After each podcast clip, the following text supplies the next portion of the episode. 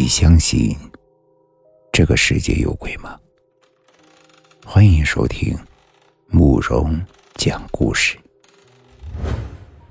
今天要给大家讲的故事叫做《表哥遇鬼》。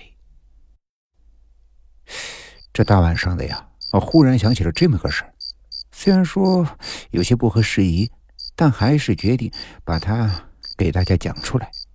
希望胆大的你呢，能够把它听完。这是发生在二十多年前的真事儿，遇事儿的是我乡下的一个表哥。当然呢，那个时候我也在乡下，和他同住一个村子。表哥的胆子大，喜欢逮鱼摸虾，尤其是喜欢晚上出去，背个电瓶，穿双雨靴，头上戴个强光电筒。记忆中，这是他每晚出去电鱼时的标配。因为经常一个人晚上出去，后半夜回来。这就注定了他非要遇到点什么诡异类的事儿不可。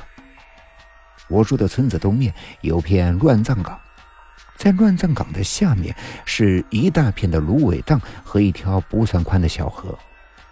记忆中那条河里的鱼虾丰硕，水源充沛。只是常听老人说呀，那条河不干净。据说解放前在河边枪毙了不少的土匪恶霸。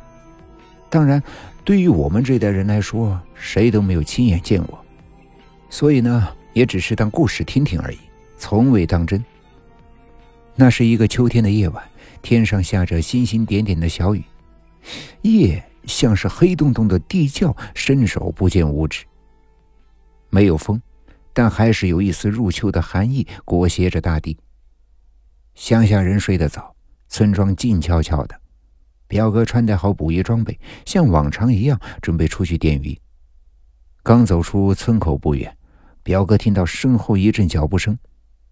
表哥扭头想看看是谁跟在后面，借着电筒的强光四下扫了扫，结果啥也没有。表哥有些奇怪，明明刚才听到了脚步声，怎么会没人呢？表哥继续往前走，大约走了十多分钟，正好经过自家的花生地。不经意间，表哥头顶上的灯光忽然照到了他家花生地里的一样东西。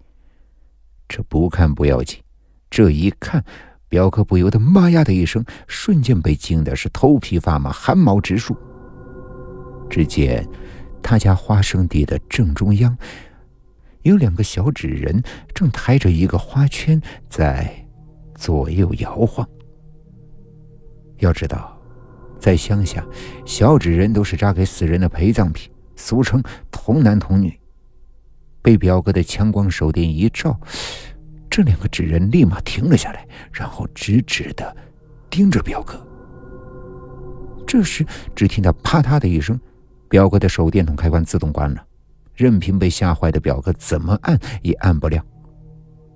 紧接着，在表哥的耳边响起了一个女人“嘻嘻嘻”的恐怖的笑声。妈呀，这笑声不正是村上前些日子刚去世的小翠吗？表哥被吓得心都要跳出来了，腿也抖得厉害。尽管如此，表哥还是迈开了双腿，拼了命的往回跑。赶到村口的时候，身后再次响起了那个恐怖的声音。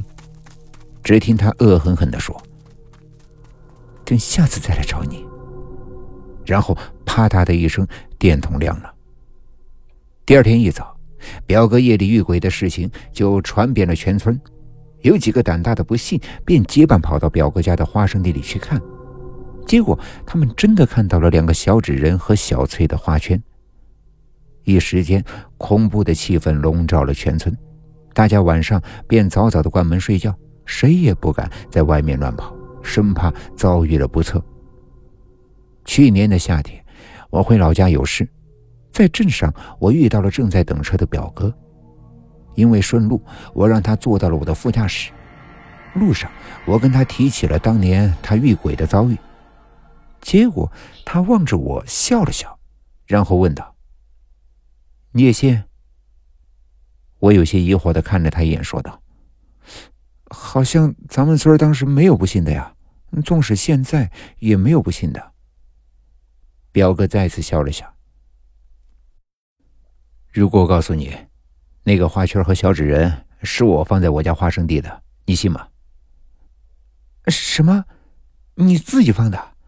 怎么可能？为什么呀？我惊得瞪大了眼睛。哼，没错，是我自己放的。表哥以不容置疑的口吻再次进行了确认。为什么呀？唉，表哥叹了口气，收了笑，终于给我揭开了当年闹得沸沸扬扬的遇鬼事件。他说：“其实这世上哪有什么鬼呀？当年之所以这么做，也是迫不得已。你也知道，闹鬼的前两年呀，我们家那块地种的花生老是被人偷。”那年眼看着花生又要丰收了，我怕又被谁偷，就跟你嫂子在家编了个闹鬼的谎，并在半夜里偷偷的把刚去世的小翠的花圈和小纸人拿到了地里。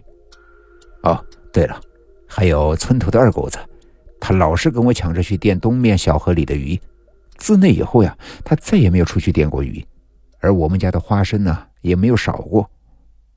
啊，原来如此呀！我不禁哈哈大笑起来。今天的故事就讲到这里了，点个关注吧，晚安。